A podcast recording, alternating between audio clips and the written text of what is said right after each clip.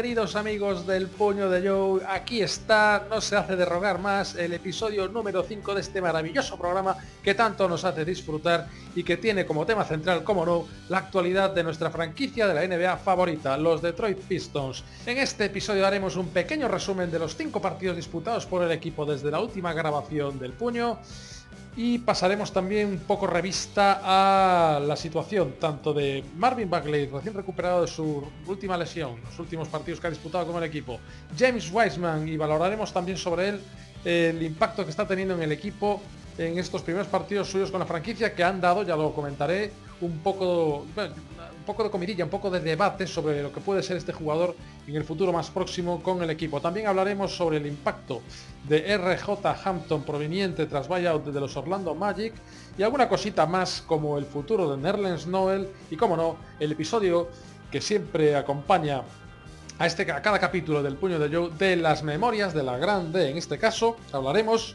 bueno, ya lo veréis después, pero de lo que fueron los Detroit Pistons tras el episodio de los Bad Boys y la reconstrucción que tuvo lugar muchas veces fallida a lo largo de la década de los eh, años 90. ¿Lo vais, me vais a dejar hacerlo solo o me vais a acompañar? Yo me inclino porque la mejor opción es que lo hagamos en conjunto. Yo hablo, vosotros escucháis y como no, si se os ocurre alguna novedad, alguna mejora que pueda hacer, solo tenéis que decirlo porque para eso este es vuestro programa. ¡Vamos allá!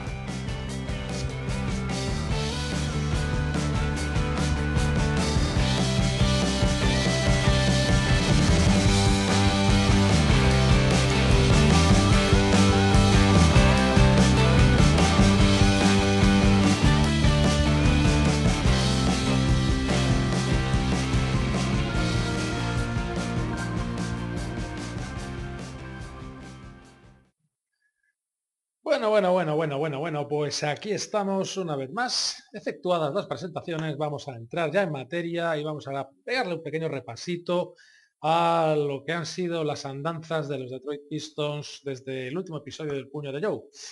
Tal tramo de tiempo ha comprendido cinco partidos que se han saldado con otras cinco derrotas que a ojos del aficionado pues es desagradable, a ojos probablemente de la franquicia pues lo mejor que puede suceder, ya posicionando al equipo de cara al, draft del año que viene, en el que esperamos ser afortunados. Ya veremos si con buen Bañama, que es lo que quiere, o parece ser que es lo que quiere todo el mundo, o si con otro jugador, ahora que andamos escasos de aleros tras la salida de Sadik Bey, o por lo menos esa es la teoría de muchos aficionados, pues quizás nos caiga alguien del draft en esa posición. Aunque bueno, he estado mirando los futuribles agentes libres de este verano y hay aleros que pueden ser apetecibles. Pero bueno, no deja de ser todo brindis al sol, ¿no? Y veremos a ver qué, sucede, porque al final de elucubraciones el hombre no vive.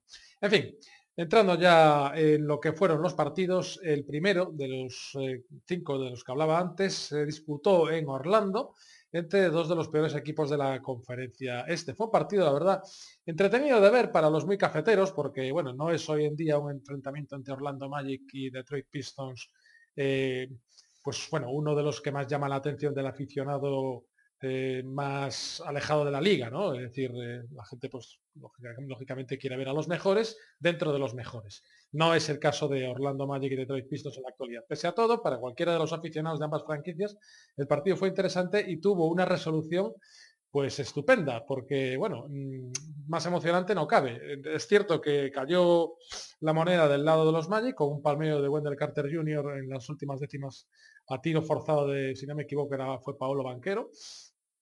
Pero, pero bueno, la imagen dada, pues dentro de lo que es eh, el equipo, los Detroit Pistons actualmente, pues bueno, tampoco nos vamos a, a rasgar las vestiduras, es lo que hay. ¿no?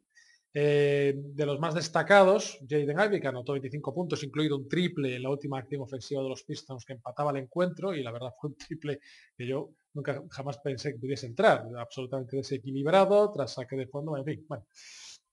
Un triple mm, que hizo eh, un poco de reflejo, de espejo de lo que fue el buen partido que hizo el, escolta novato que tienen, que tienen los Pistons y que, bueno, partido tras partido apunta maneras mm, sobre lo que puede llegar a ser en el futuro.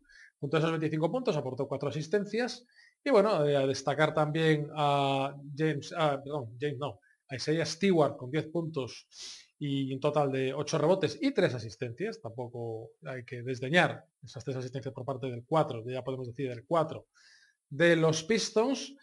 Y en cuanto a los, digamos, nuevos, pues bueno, eh, Bagley para entonces todavía no se había recuperado, entraría en rotación en partidos posteriores, ahora lo hablaremos.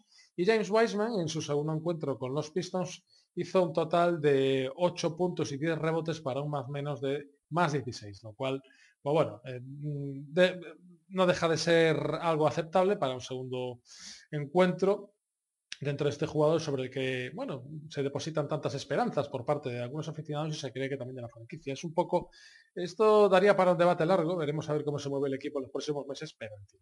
En definitiva, una derrota en Orlando que entraba dentro de lo previsible, pero bueno, que también podía haber sido una alegría de estas que de vez en cuando nos caen, pues no, no fue el caso. Y con las mismas nos fuimos a Detroit a recibir a los Toronto Raptors en el duelo, vamos a decir, del norte tampoco exactamente, porque ya sabemos que pertenecen a dos, a dos países distintos, Canadá y Estados Unidos, pero están geográficamente muy cerca las dos ciudades y eso hace que gran parte de los aficionados de los Raptors o gran parte de ellos se desplacen a Detroit cuando sus equipos, cuando su equipo se enfrenta a los Pistons. Y pues esta no fue una excepción. Eh, bueno, lógicamente los Raptors son sobre el papel mejor equipo que los Pistons. Eh, los Pistons pelearon el encuentro, volvieron a perder, en este caso por eh, cuatro puntos. Pero bueno, em, sí que se puede destacar en, este, este, en este partido el trabajo, por ejemplo, de Jaden Abbey de nuevo con 10 puntos y 10 asistencias. ¿eh? Un James Wiseman que hizo un doble-doble, el primero creo con, con los Pistons, también de, en este caso 10 puntos y 10 rebotes. ¿Eh? con alguna acción defensiva mejorable, no lo vamos a engañar. Empiezo a pensar que aquello que había apuntado yo en el anterior episodio del puño de Joe, que si lo recordáis había dicho que no, hacía mucho tiempo que no veía un 5 corregir tiros en los Pistons por su envergadura y altura, era verdad, pero se está mostrando un poco blando eh, en, lo que, lo que es defensivamente James Wiseman, en lo que es, eh, como diría yo, blando en lo que es el marcaje al hombre, pues por sus condiciones físicas o si es un hombre capaz de taponar, un, un hombre capaz de restringir el paso por, por el aro en, penetración, lo que digo, pero mm, yo creo que habría que exigirle más a un hombre como él. Pero en fin, estamos hablando de los inicios de este jugador en el equipo y bueno, cabe, cabe pensar que, que vendrán tiempos mejores con él. Lo que sí, de este partido, lo que más destacó, el jugador más destacado fue Marvin Bagley, que reaparecía, y se marcó unos 21, 21 puntos, 18 rebotes, ¿eh? repartiendo muy bien los rebotes entre los ofensivos y los defensivos, 11 y 7 respectivamente, lo cual sin duda para mí es su mejor partido con los Pistons eh, desde que llegó al equipo. Y bueno, pues sienta un poco las bases de lo que podría, de lo que podría llegar a ser si este hombre pues eh, se centrara. No sé si se centrara, pero en fin, yo no, tampoco digo que no esté centrado, pero volvemos un poco al caso de James Wiseman. Es un jugador que yo creo que tiene cualidades para hacer más de lo que muestra no quiero caer en el fácil adjetivo que proponía nuestro querido Andrés Montes cuando hablaba del club de se dejaba llevar. Tampoco creo que sea eso, pero eh, peca un poco. Yo es que en cierto modo no los digo, no los veo iguales, pero creo que tienen parcialmente los mismos defectos Marvin Bagley y James Wiseman, en el sentido de que son buenos al rebote, pero blandos en la defensa al hombre, protegen bien el aro pero no son amenaza luego en ataque este, eh, por, fuera cuando ambos se animan a tirar. Creo, que podrían tirar mejor, no lo hacen. Eh, viven demasiado de lo que, de lo que mm, producen justo debajo del aro y aún así creo que debería ser mejorable esa producción. Pero en fin, lo que está claro es que en este partido a Marvin Bagley poco se le puede decir. 21 puntos, 18 rebotes. Eso sí, un más menos de menos 3. Que bueno, hay que tener en cuenta que no es una estadística del todo fiable porque incluye más factores para ese más menos. De hecho, casi todos los jugadores de los Pistons tienen un, número negativo en esa estadística en este encuentro y los que la tienen en positivo lo tienen, pues bueno, más uno, más cinco, más dos, una cosa así, con lo cual. También eh, en este partido se produjo el debut de RJ Hampton con el equipo. Sabéis que este fue cortado por eh, Orlando Magic y bueno, pues los Pistons, que somos la casa de las segundas oportunidades, actualmente pues le hemos decidido, le han decidido desde la franquicia extender un contrato hasta final de temporada, a ver qué es lo que, lo que puede demostrar y si puede encontrar un huequecillo en el equipo. A mí me gustaría que así fuera, pero bueno, tampoco ha empezado, bueno, mm, como para ganarse esa renovación. Es un jugador que pertenece al draft de los Killian Hayes, a Dick Bay, a Stewart, el número 20 creo por Denver Nuggets, luego fue traspasado a Orlando Magic y bueno, eh, se le presumían más cosas de las que está mostrando en la liga desde que llegó. En su debut con los Pistons, pues bueno, cuatro minutos escasos, en los que no produjo, más que un robo y bueno, eh, veremos a ver qué fue lo que consiguió en los siguientes partidos porque también los disputó. El siguiente era una visita que se realizaba a Charlotte, en un encuentro que también se perdió, pero del que yo creo que la noticia más señalada mm, proviene del otro lado, proviene del lado de los Charlotte Hornets porque eh, la Melo Ball eh, sufrió una lesión de tobillo bastante desgraciada porque fue el solo y vuelve a caer en la desgracia de lesionarse pues, para, para larga, bueno, de larga duración. Es una auténtica pena porque este jugador ha entrado desde que llegó a la liga con buen pie, pero no está teniendo continuidad porque además de lesionarse son lesiones que le mantienen bastante tiempo fuera de las canchas. Pero en fin, eh, deportes así, bueno, nosotros en los Pistons lo sabemos bien también. Una pena, en lo que se refiere al partido, pues nada, unos Hornets que fueron, fueron superiores. No es un equipo que se nos dé bien, la verdad, desde hace varios años. Incluso cuando tenemos teóricamente mejor equipo que los Hornets tampoco. No es el caso este año tampoco. Pero la realidad es que, es que no, no se nos da el equipo.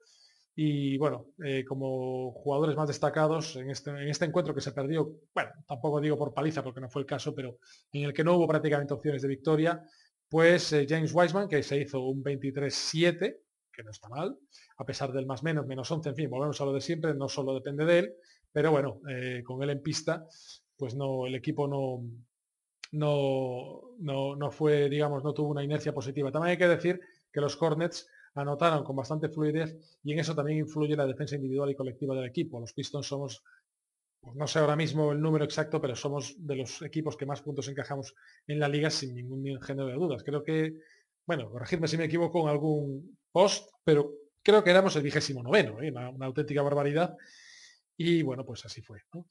Eh, aparte de los 23-7 que de James Wiseman, Marvin Bagley hizo 21-12, también muy bien.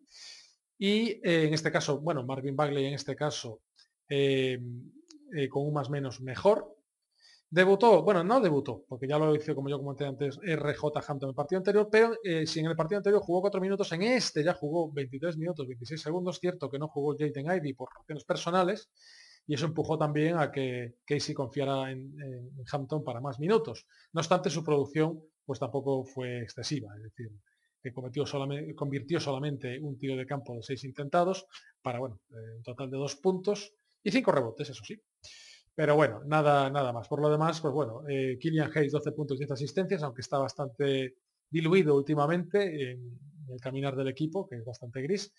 Y Alec Burks a lo suyo con 17 puntos. Fue un partido que también causó baja por una tendinopatía que parece que empieza a causarle problemas a Bojan Bogdanovic. Está alternando partidos. Veremos que el siguiente contra, contra Bulls, perdón, lo jugó Bojan Bogdanovic con muy buenos números, pero el último, el de ayer, el de anoche contra los Cavaliers, pues ya no lo volvió a jugar por el mismo problema, la tendinopatía de marras. Si lo sumamos a eso, a Jalen Duren con problemas en ambos tobillos, a Isaiah Stewart con problemas también físicos de diferente índole, cuando no en la cadera, sí en el hombro, y si le sumamos a todo el cóctel las ganas de perder partidos, que parece ser que interesa ya más en la franquicia que otra cosa, pues, pues bueno, bastante que hacen lo que hacen nuestros queridos jugadores. Y sobre el partido eh, siguiente, que era el, disputado en Detroit el día 1 de marzo para recibir a los Chicago Bulls y que perdimos por dos puntos, pues lo, más señalado de este partido fue que, a pesar de un inicio horrendo que marcaba tendencia en el sentido de que casi todos los aficionados de los Pistons teníamos ganas de, apagar la televisión, porque el equipo pues, había empezado muy mal, entregando muchísimo el partido a los, a los, a los Bulls al final, el equipo se fue más o menos recomponiendo y llegó con opciones de victoria, a tal punto que con dos, eh, con dos puntos abajo y nueve segundos por jugar se tenía posesión para igualar o incluso ponerse por delante. Pero en estas que Jaden Ivy pide tiempo muerto porque no era capaz de poner el balón en juego cuando ya no quedaban tiempos muertos. Y esto se sanciona actualmente en la NBA, como bien sabéis, con falta técnica, tiro libre el rival y partido finiquitado. En fin, hay quien dice que esto fue hecho adrede para no, ganar, no tener opciones de ganar el partido. Hay también quien dice, subiendo teorías, subiendo en la teoría de la conspiración más allá, que esto proviene de una apuesta, siempre que hay una, una, jugada de este estilo, recordemos el caso de J.R. Smith en las finales de hace unos años, Golden State Warriors Cavaliers, en las que renunció a atacar cuando podía hacer lo que se debía también a una apuesta, bueno, no lo sé. La realidad es que se puede deber a algo así como se puede deber a una simple inexperiencia. el jugador pues se puso nervioso, pidió tiempo muerto cuando no lo quería, no, no le quedaban al equipo y pues condenó el resultado. No obstante, pues mm, insistir un poco en lo que estamos diciendo. Eh, para la gerencia, pues no es mala noticia, porque dar un partido a estas alturas hasta parece em, lo más negativo que puede, que puede, que puede, que puede, encontrarse en, el discurrir de los 18 partidos que faltan. Es triste, pero bueno, la, la NBA pues funciona así, funciona así actualmente. En fin, eh, como jugador más destacado en, los Pistons por este partido, eh, como decía antes, Bojan Bogdanovic ganó 34 puntos con una serie de 8 y 12 en tiros de 3, pues no inmaculada, pero sí muy buena, un porcentaje de acierto en tiros de campo del 52%. Jaden Ivey, que hizo menos puntos, 18, pero también un generoso 55% en tiros de campo. Eh, menos presencia interior, en este caso, de los pivots Wiseman y Marvin Bagley, que no llegaron a la decena de puntos ninguno de ellos, si bien cada uno con nueve rebotes. Y por lo demás, pues el equipo bastante desdibujado. Lo único que mantiene un poco la regularidad, lo comentaré al final, si no ya aprovecho ahora, es Hamidou Diallo, que está pasando de la decena de puntos y rondando los 30 minutos por partido en los últimos partidos. Mm, no en los últimos cinco que estoy comentando en este programa, sino ya más allá en el tiempo.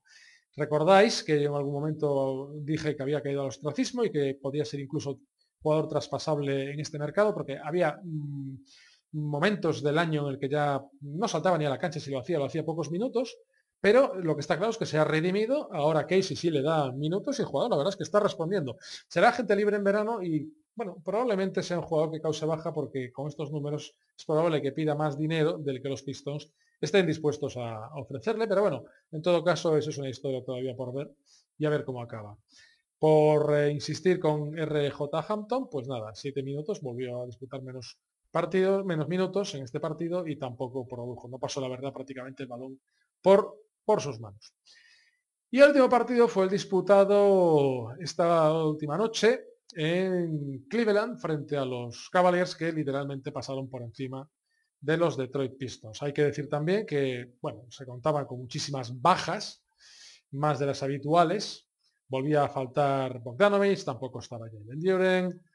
en fin, mm, eh, bueno, a la habitual de, Kate Cunningham, tampoco estaba Alec Works y tampoco estaba Isaiah Stewart. En fin, cinco bajas sensibles y nos, si nos, bueno, si nos atenemos a lo visto este año en el día a día de los partidos de los Pistons, pues bueno, son jugadores que han disputado todos muchos minutos y ninguno de ellos pues ha podido jugar anoche, con lo cual se restringía también bastante la rotación. Pese a todo, la primera parte no se jugó mal y eh, se mantuvo el equipo en partido, a pesar de que ya se veía que los Cavaliers nos iban a destrozar con el paso de los minutos, porque además de jugar mejor, se ve a la legua que son un equipo mucho más hecho y con bastante más talento. Hay que decir también que a lo largo de estos cinco partidos no es que no se haya corregido la tendencia de todo el año con, relación a las pérdidas que tenemos, sino que se ha acentuado. Es horripilante, es horripilante el nivel de pérdidas de balón que tiene este equipo. Es, em, ¿cómo decir? Si tú no, no eres capaz de defender en estático eh, con una mínima solvencia, porque no lo somos, si encima concedes del orden de 15-20 posesiones no digo tantas ya, pero entre 10 y 15 posesiones, poniendo en la balanza las pérdidas del rival con las tuyas, tu rival, eh, a, tu rival le concedes 10 o 15, 20 posesiones más, pues evidentemente tienes que perder partidos y mucho. Eh, contra los Magic en el primer partido de esta serie de 5 que he dicho, pues llevaban casi 20 pérdidas los equipos, los Pistons, acabando el tercer cuarto. Acabando el tercer cuarto. Es que se reduce eso, ya no digo en la mitad, pero en la tercera parte el partido está de cara. Eh, anoche contra los Cavaliers pues fue algo parecido, igual que en el resto de partidos, pero bueno, eh, fue algo que llama la atención, pero por yo no, explico por qué se pierden tantas bolas, porque uno puede pensar que no tenemos un base titular ahora mismo si no confiamos en Killian Hayes, pero bueno, podemos decir, Jamie Abbey es joven, es un poco alocado, Kate Cunningham está de baja, da igual, es que se pierden demasiadas bolas mm, en, circunstancias que yo eh, achaco a la falta de concentración ya, porque si no, no se me ocurre. Pero en fin, mm, centrándonos en el frío número, eh, bueno, a pesar de que los Cavaliers, como digo, nos pasaron por encima y de que ya las, una vez rondaron las diferencias, los 30, los 30 puntos, y entraron a jugar reservas de reserva, reservas de reservas, perdón, pues mm, destacar los 20 puntos, 13 rebotes de Marvin Bagley, eh, a Diallo que volvió a superar, en este caso creo que por octavo partido consecutivo, los 10 puntos. Em, y bueno, discreto James Wiseman con 3 puntos, 9 rebotes. Y RJ Hampton, que por primera vez llega a 11 puntos, 2 asistencias, con los Detroit Pistons en 17 minutos. Si bien es cierto que gran parte de esos puntos pues ya los consiguió con el encuentro, no digo encarrilado para los Cavaliers, pero en fin, ya no. Eso sí, jugó 17 minutos, que tampoco fue su, partido de más, eh, de más participación este año en la liga. ¿no? Pero en definitiva da la sensación de que lo que queda por ver eh, en estos 17-18 partidos por parte de los Pistons en la liga es algo parecido a ver si se arranca alguna victoria más, pero no, no le parece. Si a los jugadores con problemas físicos la tendencia es darles descanso, probar a jugadores que acaban de llegar como Hampton y Weisman y bueno, pues esperar a que esto termine. Es un horror para el aficionado, pero forma parte del proceso de reconstrucción que la gerencia eligió en su momento. No me cansaré de decirlo. Lo que sí es que, bueno, mm, de todo esto me gustaría destacar la mejora si bien para mí de momento no suficiente, pero sí la mejora al menos estadística de Marvin Buckley y que me gustaría, bueno, me gustaría, el deseo que todos tenemos es que Wiseman pueda llegar a explotar en algo parecido. Ha habido debate esta semana sobre si son parecidos en este sentido los dos o, no. En diferentes foros de internet pues sí que he podido observar, leer y ver que había gente que le ve más potencial a Wiseman, otros le ven más potencial a Bagley. La opinión mayoritaria es pensar que se van a quedar los dos en, bueno, en jugadores de rotación en, Pistons o, fuera de Pistons, pero mm, eventualmente en otros equipos más, más adelante en el tiempo, pero que no pasarán de ser pues lo que son.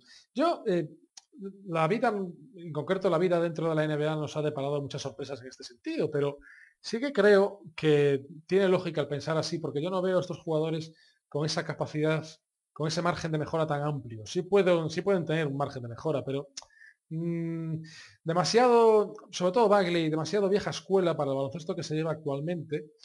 Mm, yo creo que eh, si no mejoran ese tiro exterior, yo tampoco les veo, muchas veces se dice que Marvin Bagley es un jugador de la vieja escuela porque le gusta jugar al poste bajo, y es cierto, pero tampoco le veo un Olajuwon en ese sentido. Es un jugador que tiene muy buen reverso, sabe jugar muy bien por encima del aro. Es cierto que cuando el equipo, si todo sale como está previsto, vaya mejorando y se vayan encajando todas las piezas, si Dios quiere no hay lesiones, pues bueno, la, conexión entre Wiseman, Bagley, Duren, por ejemplo también, con los Caid, con los Ivy, que son buenos pasadores también, pues tendrían, tendría que notarse más. Pero eh, yo no veo a Wiseman a largo plazo pues promediando 25 puntos, 12 rebotes, como alguno auguraba por ahí. Para eso yo creo que tendrían que jugar directamente para él, cosa que no creo que vaya a suceder. Weisman está un poco mm, aprovechando los balones que le llegan, algunos sí que cae a, él cuando se produce un mismatch, como es lógico, pero los equipos actualmente en la liga no juegan para, los interiores. Entonces, bueno, no sé, eh, soy un poco escéptico sobre ello, pero bueno, eh, habrá que esperar, hay que dar tiempo, meses, partidos, confiar en que no se lesione ni Bagley ni Wiseman, más difícil en el caso del segundo por lo que ha demostrado hasta la fecha. Veremos a ver qué hace Troy Weaver con Wiseman, si le extiende o no. Eh, yo creo que la idea inicial es extenderle, haga lo que haga en estos partidos que quedan, porque para eso lo contrató. Y, bueno, pues mm, veremos a ver qué sucede con ellos. En el caso concreto de RJ Hampton, pues bueno, em, tiene por, delante estos 18 partidos para reivindicarse. No es que esté en el mejor equipo, pero al mismo tiempo estar en un equipo tan escaso de talento le puede servir para poner una pica en Flandes y decir aquí estoy yo. De momento no parece que llegue para tanto. No, para mí no pasa de momento de ser más que un jugador de rotación. No destaca por ser un, un escolta mm, que tenga un tiro exterior fiable, tampoco eh, se muestra decisivo en la parcela defensiva. No le veo grandes recursos más allá de los de un jugador de rotación normal. Pero bueno, eh, había, algo tiene que tener cuando este jugador fue depositario de mucha confianza por parte de los Nuggets cuando lo draftearon. En un draft débil, eso sí.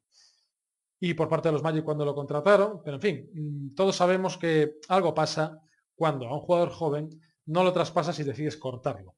O sea, para no recibir nada a cambio, eso cuando, cuando pasa con un veterano que tiene algún contrato tóxico que necesita ser absorbido y decides, bueno, vale, caso del propio Noel con los Pistons recientemente, que lo han dejado ir. Vale, pero cuando pasa eso con un joven, eh, yo desconfío. Pero bueno, habrá que darle una oportunidad. Después de todo, pues es lo que estamos viendo. Somos una franquicia ahora mismo en la que se están probando jugadores jóvenes, tanto drafteados por los Pistons propios como drafteados por terceros y que llegan en busca de una redención dentro de la liga a Detroit. Y en una de estas, como digo yo, por cuestiones de probabilidad, se va a acertar. Así que eh, no queda más que confiar y tener suerte. Por cierto, antes de terminar con este bloque, eh, quería apuntar que el bueno de Nerlens Noel, que ya no contaba para los planes del equipo, pues ha sido finalmente cortado y ha decidido continuar su carrera firmando por los Brooklyn Nets, que me parece un activo bastante importante para ellos en lo que queda de temporada. Eh, lo poco que hizo con nosotros en Detroit, pues no lo hizo mal, el bueno de Noel, cumpliendo con lo que se le pedía, así que muchas gracias y mucha suerte, como se suele decir. Que por cierto, antes de terminar con este bloque, me pasan por pinganillo una, una estadística que ha resultado de los tres primeros partidos de James eh, Wiseman, con eh, los Pistons. Bueno, es una pequeña orientación mm, al, respecto del eh, net rating que ha hecho este jugador bueno, pues, eh, con los Pistons en pista. Eh, en sus tres primeros partidos, promedia, promedió 9,7 puntos, 8,3 rebotes en 22,6 minutos y un 50 aproximadamente por ciento de efectividad en tiros de campo, con un rating defensivo de 104,2 y un rating ofensivo de 110,7 para un net rating total de más 6,5, el eh, mejor del equipo en un periodo de 10 minutos. Esto tampoco es que venga a decir mucho más, pero sí que, sí que quiere decir que, bueno, hay algo sobre lo que construir en ese sentido.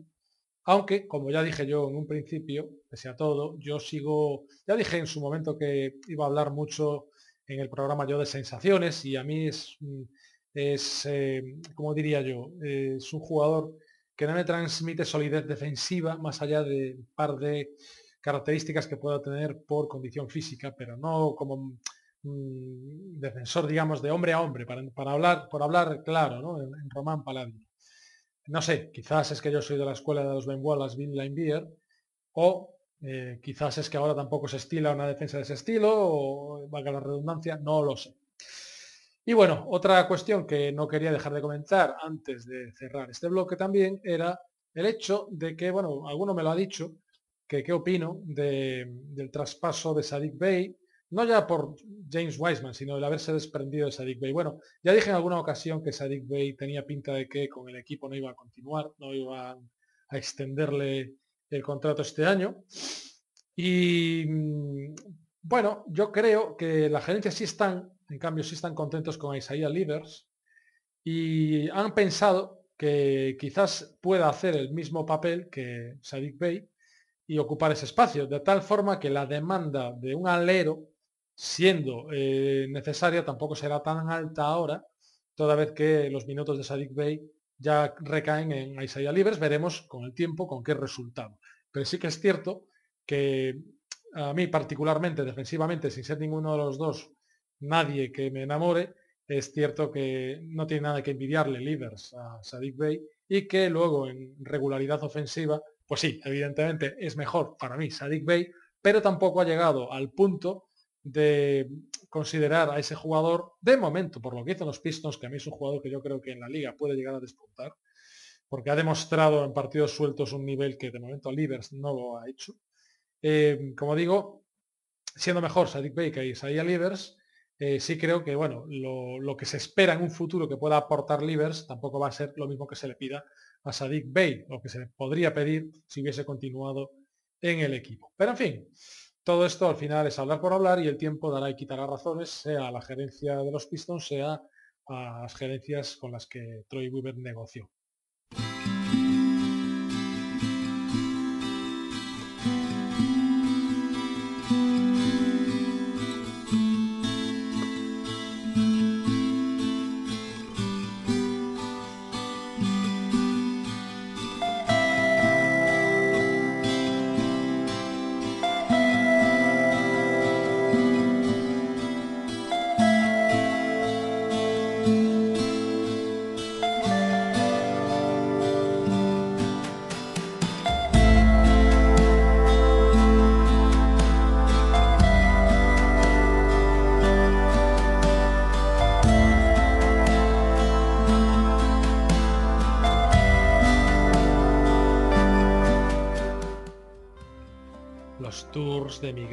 Indurain, Barcelona 92, la Expo de Sevilla.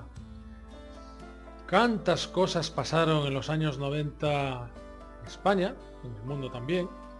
Y para mí, que soy una de esas personas privilegiadas, yo creo, por haber nacido en los 80 y haber eh, pasado mi adolescencia y juventud en los años 90, pues me trae esa década unos recuerdos excepcionales, empezando por la música, siguiendo por el cine, terminando por el deporte, con los resultados mejores o peores que se pudieran dar para mis equipos, pero eh, unos recuerdos excepcionales. Y conviene resaltar esto de con que vamos que no tiene mucho que ver con los recuerdos los resultados de mis equipos porque fue una, una década eh, de transición y, bueno eh, un poco dura ¿no? para los Pistons por momentos pero que conviene, conviene detenerse a analizar porque mm, fue un poco el periodo de entreguerras entre los Bad Boys y la siguiente generación importante eh, eh, para los Pistons y que culminaría, como todos sabemos, con el tercer anillo, lo obtenido en 2004, pero que para llegar hasta allí, pues hubo que pasar por aquí, como se suele decir.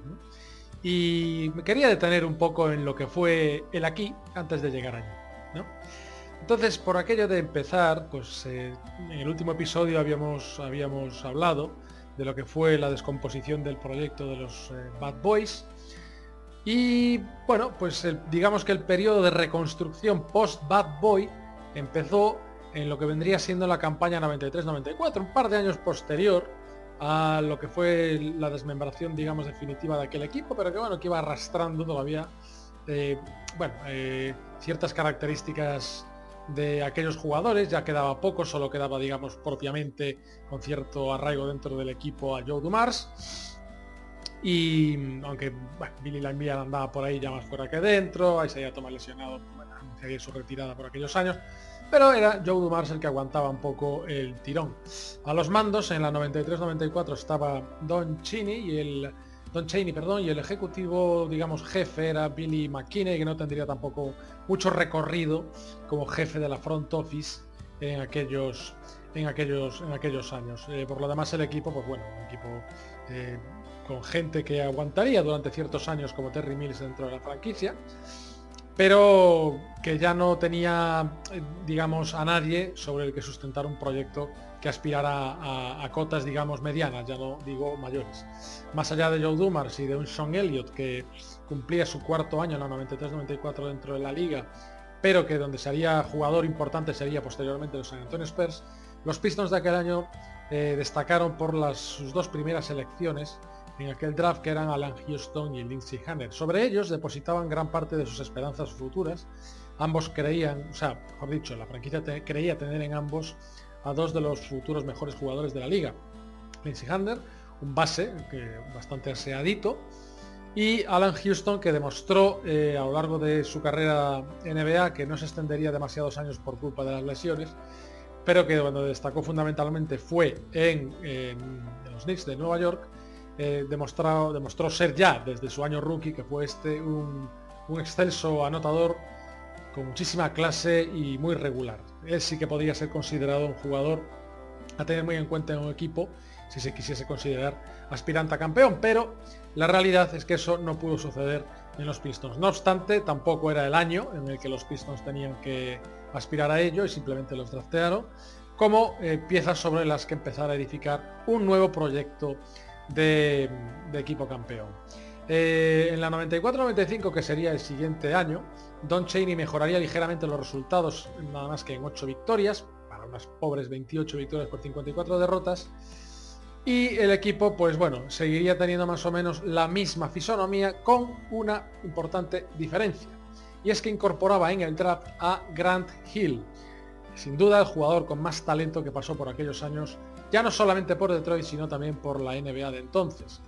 Eh, aquel año, y si no recuerdo mal, tanto Grant Hill en Pistons como Jason Kidd en Mavericks fueron nombrados rookies del año Exaecu y se hablaba del eh, duelo del futuro entre Pistons y Mavericks por el anillo, encabezados cada uno de los dos equipos por los dos jugadores que acabo de mostrar y que, que acabo de mencionar y que, eh, bueno, pues en tiempo evidentemente dijo todo lo contrario, no, no estuvieron ninguno de ellos liderando esos dos equipos en pos de ningún anillo, Grant Hill, el pobre, pues machacado por las lesiones, lo podía haber hecho en, Orlando cuando se juntó con Tracy McGrady, por desgracia los Pistons no los pudo llevar allí, pero ya entonces fue cuando empezó su declive.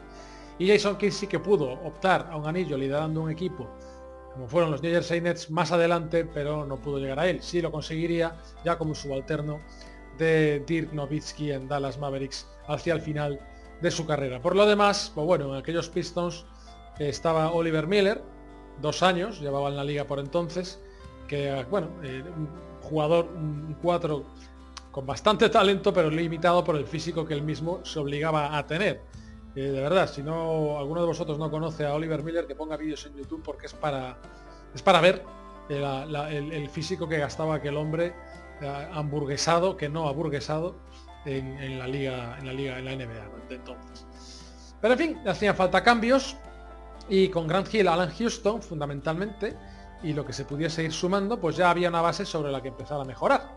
Fue un año en el que en algún momento fueron abucheados los Pistons en su pista, venía la grada de ser bastante exigente por los buenos resultados obtenidos por los Bad Boys y se quería mejorar y bueno, pues la imagen que se daba pues no era, no era la propia.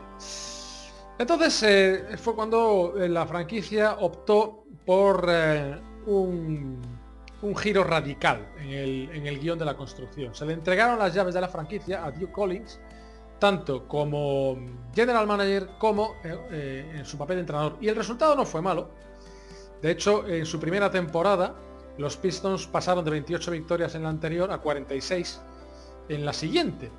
Es una temporada en la que llegaron al equipo gente como Michael Curry, que venía de jugar en la ACB en el Girona, jugador interesante que acabó posteriormente en, en, puestos de responsabilidad en el sindicato de jugadores. Continuaba Joe Dumars como el veterano del equipo. Grant Hill eh, a lo suyo, Alan Houston en su segundo año también a lo suyo. Y se incorporaban desde el draft a Theo Ratliff, que resultó ser un... Bueno, se, esperaba algo más de él en la liga, pero Theo Ratliff fue un jugador que si por algo destacaba era por ser un gran taponador. Don Reed y Lou Rowe, eh, que no resultaron. Bueno, Lou Rowe tuvo una gran carrera después en Europa, pero no en la NBA. Y Don Reed se esperaba bastante más de él, de aquel jugador, pero tampoco resultó. Por lo demás, pues bueno, medianías en el equipo y bastante hizo, bastante hizo eh, Duke Collins sacando de este equipo 46, 46 victorias. Se esperaba un crecimiento en la, en la siguiente temporada, la 96-97, y se obtuvo, llegando hasta las 54 victorias. El problema fue que eh, cayeron en primera ronda de playoffs contra unos Atlanta Hawks que durante aquellos años se, nos atragataba bastante. Eh, el equipo había incorporado a The Plastic Man, Stacy Oakmont, que bueno, era un jugador que yo creo que no terminó nunca de explotar en la liga, mm, uno de los primeros grandes atletas que empezaban a despuntar sobre, sobre, bueno, digamos grandes atletas, en lo que me refiero a lo que estamos acostumbrados a ver hoy en día, ya mucho más plástico, mucho más explosivo, pero Stacy Oakmont nunca pasó de ser, pues bueno, un jugador del que se esperaba mucho más en la franquicia. Vale, ya no estaba Alan Houston, que había decidido no renovar con los Pistons, se había ido a los New York Knicks, pero pese a todo, el equipo eh, fue mejorando resultados con un Grand Hill ya omnipresente. Había, había retornado casi casi de forma testimonial Ricky Mahorn al equipo. Yo me acuerdo de ver algún partido de los Pistons de aquel año y estaba, causaba hasta gracia ver a Ricky Mahorn con aquel culón de veterano que gastaba por la pista, pero bueno, feliz por vestir la camiseta de los Pistons. Estaba con nosotros Aaron McKee, que posteriormente fue un jugador importante en los Sixers de Iverson, que casi se llevan el anillo. Eh, Otis Thorpe, como veterano de guerra, también andaba ya por ahí. Y se incorporaba como rookie un jugador como Jerome Williams, que destacaba mucho por su faceta reboteadora. Ya era un jugador que me gustaba, pero nunca acabó de cuajar del todo, ni en Detroit y creo que después en Toronto, a donde fue a parar más adelante, creo que fue a Toronto. Pero claro, es lo que tienen los jugadores un poco unidimensionales, ¿no?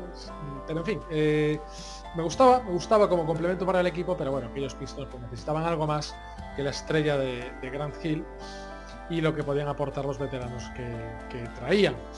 Eh, bueno, hablando de veteranos estaba el bueno de Otis Thorpe también con nosotros. No sé si lo he mencionado antes, pero bueno, también era un jugador importante. Yo recuerdo esos años en Houston y en Detroit, pues bueno, aunque estuvo en varias etapas, creo que en dos, eh, nunca pasó de ser el jugador que todos conocimos como que fue a lo largo de su liga, todo, a lo largo de sus años en la liga, un, gregario importante, pero bueno, lo dicho, que llegado el playoff hacía falta más y los Pistons no lo tenían. Por entonces ya Grant Hill empezaba a decir que el equipo tenía que pegar un salto hacia arriba. Y fue entonces en la siguiente temporada eh, cuando los Pistons pegaron un pequeño, un pequeño bajón, o bastante importante, porque pasaron a 37 victorias de las 50 y pico que habían obtenido en el año anterior. Eso le costó el puesto a Duke Collins, tanto a los mandos del equipo como por supuesto a los, como a los mandos de la, gerencia. Fue sustituido por Rick Sand, que trajo consigo a Alvin Gentry. Y que bueno, Alvin Gentry a mí mm, siempre fue un entrenador que yo creo que es más válido de lo que los resultados le han acompañado a él en la NBA y entonces en los Pistons pues no hizo, no hizo un mal papel. Pese a todo, el equipo había pegado cierto cambio, ya contaba con Bison Dele, eh, aquel jugador que en la época de los eh, del segundo three pit de Michael Jordan eh, se hacía llamar Brian Williams entonces lo recordaréis algunos un pivot muy válido que en Detroit lo hizo bien pero no dejaba de ser un jugador excéntrico tanto en lo personal como en lo profesional y el equipo pues también también lo notó un equipo acusó mucho la irregularidad aquel equipo seguía Joe Dumars al pie del cañón pero ya faltaban más cosas Ricky Mahon ya era excesivamente veterano Grant Long cumplía, pero hacía falta algo más. Y ese algo más ya no lo daban los jugadores que estaban. Tampoco Jerry Stackhouse, que fue uno de los jugadores que más peso tenía en el lado ofensivo en aquel equipo y que se creyó que podía ser un gran complemento para Grant Hill. No fue el caso, ni fue el Alan Houston que se esperaba, ni fue tampoco el escudero de lujo que se, pretendía para Grant Hill. No obstante, el paso de Jerry Stackhouse, que continuaría todavía más adelante por la franquicia, no fue malo. De hecho, Stack the Back eh, es un jugador que, con el que muchos identificamos a la franquicia durante los años 90. ¿no? Acabe recordar también que en aquel equipo estaba ya Eric Montros también, que fue un jugador que bueno, eh, prometía también mucho más cuando, cuando debutó en la liga y que acabó también lastrado por problemas de espalda y demás. Y aquel equipo, pues bueno, lo de siempre, mantenía jugadores que al final pues acabaron sabiendo del equipo y triunfando por otras, por otras latitudes, como fue el caso de Scott Pollard, que sería jugador y reserva importante en los Kings de Chris Webber y Vlade Divac años, eh, años, años después, o como ya hablamos de Aaron Mackie que acabaría en los Sixers de Iverson. Con esto llegamos a la temporada 98-99, o que penas están terminando mis queridos años 90, y Alvin Gentry no conseguía levantar el vuelo de los Pistons. Estos acababan eh, terceros en la, división central, un récord extraño 29-21, no hay que olvidar que fue la temporada del lockout, ¿eh? con lo cual no se puede considerar tampoco un mal récord, pero mm, volvieron a caer en primera ronda contra Atlanta Hawks. Ya dije que en aquellos años Atlanta Hawks fue nuestro verdugo prácticamente cada vez que osábamos pisar eh, la postemporada y ya fue un momento en el que Grant Hill comenzaba a decir insistentemente que bueno, que sí, que Detroit, pero que el mundo va más allá, que esto tiene que cambiar. Y bueno, las perspectivas no, empezaron, no, eran del todo, del todo halagüeñas. En aquel año se incorporó a Jad Butchler, un tirador blanco que venía también de los, de los Bulls, y a Christian Lepner, que era la eterna promesa y que tampoco acabó de cuajar en, en, los Pistons. Había un center espigado, como Mickey Moore, que era simpático con aquel, pero tampoco resultó ser nadie. Y a Lloyd Vaught, que venía de los Clippers, y que era un jugador que se suele identificar como interior del oeste. Eh, si ahora pasa antes, yo creo que era más acusada la diferencia entre los baloncestos del oeste y del este. Y el caso de Lloyd Bott era un caso palmario. Fue un jugador que mientras estuvo en la conferencia oeste rendía más o menos bien, pero que el baloncesto del este, más defensivo, más lento, más frío, menos alegre, pues sufrió más. No fue tampoco un jugador que marcara diferencias en, Detroit. Con esto llegamos a la temporada 99-2000, la última de Alvin Gentry, donde, el cual sería cesado por el medio de la temporada para incorporar a George Irvine. Finalizó el equipo con un récord de 42-40, insuficiente para lo que se esperaba del equipo en aquel año, y se optó por un cambio radical, empezando porque ya lo, ya lo provocó el propio Grant Hill comunicando que no quería renovar con los Detroit Pistons. Fue entonces cuando, eh, pues bueno, se eh, intentó una negociación con el equipo al que quería ir, el bueno de Grant Hill, que fue Orlando Magic, y con un sign trade se consiguió a cambio de otras piezas a Ben Wallace, un undrafted que andaba circulando por la liga y que en aquel momento estaba en Orlando Magic, que Madre mía, nadie, nadie, ni el mejor, ni el más grande de los optimistas de los Pistons pudo nunca pensar que en aquel traspaso íbamos a ganar. Y resulta que al final ganamos, porque el bueno de Grant Hill no levantó cabeza por culpa de las lesiones en lo que casi casi le quedó recorrido por la liga. Y los Magic no pudieron completar el proyecto que tenían montado, que pintaba muy bien, y en cambio los Pistons recibieron al futuro mejor defensor por varios años de la, de la NBA prácticamente a, costo de un jugador lesionado. ¿Quién lo iba a decir? A cambio también llegó Chucky Atkins, que fue un jugador que bueno, en su nivel fue aportando. Es entonces cuando entramos ya en el nuevo siglo, el año de la temporada 2000, 2001, bueno, eh, se caracteriza porque es el año en el que entra Joe Dumars a la gerencia de los Pistons. Continúa George Irvine, el equipo termina con 32-50, pero es entonces cuando ya se van a producir cambios de calado en el equipo y que terminarán culminando más pronto que tarde en eh, el tercer anillo. Para ello habría que esperar cuatro años, porque eso llegó en 2004, pero eh, el equipo ya no estaba eh, Grant Hill y empezaba a haber jugadores, digamos, de, mm, de, periodo de entreguerras, como, como digo yo. Joe Smith, que fue un jugador interesante que estuvo un tiempo con nosotros y luego recibió una sanción por haber negociado un contrato fuera de las reglas que marcaba la NBA cuando estaban los Warriors. Ya estaba Ben Wallace, Jerry Stackhouse continuaba, aunque no sería, bueno, le quedaría un par de años todavía en el equipo, ya, había llegado Corliss Williamson, que sería muy importante en el año del anillo como sexto hombre, y demás. Pero eh, todo eso, y mucho más, ya será cuestión, como os podéis imaginar, de un siguiente capítulo que vendrá marcado por los impresionantes resultados, que podrían ser mejores, pero no dejan de ser por ello impresionantes, resultados que la franquicia obtuvo en la primera década del nuevo siglo. Yo no me lo quiero perder. ¿Vosotros estáis dispuestos a perderos ese episodio, esa sección, ese capítulo de las memorias de la Grande en las que se hable del tercer y más cercano anillo? Yo no lo haría.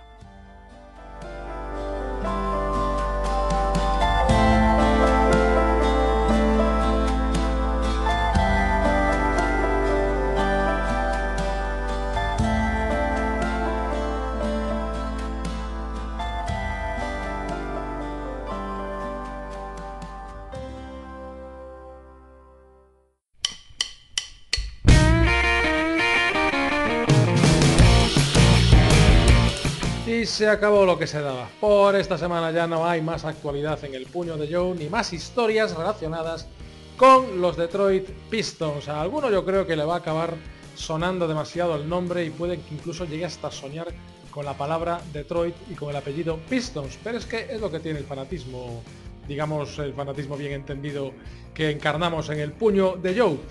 Espero que os haya gustado como siempre este programa. Eh, como siempre intentaré mejorar para el siguiente. Cualquier sugerencia será bien recibida. Y mientras tanto espero que lo hayáis paladeado, que lo hayáis disfrutado de la misma forma que lo he hecho yo con todo el cariño del mundo y esperando siempre mejorar para el siguiente episodio de nuestro querido Puño de Joe. Nos vemos la semana que viene. Un abrazo.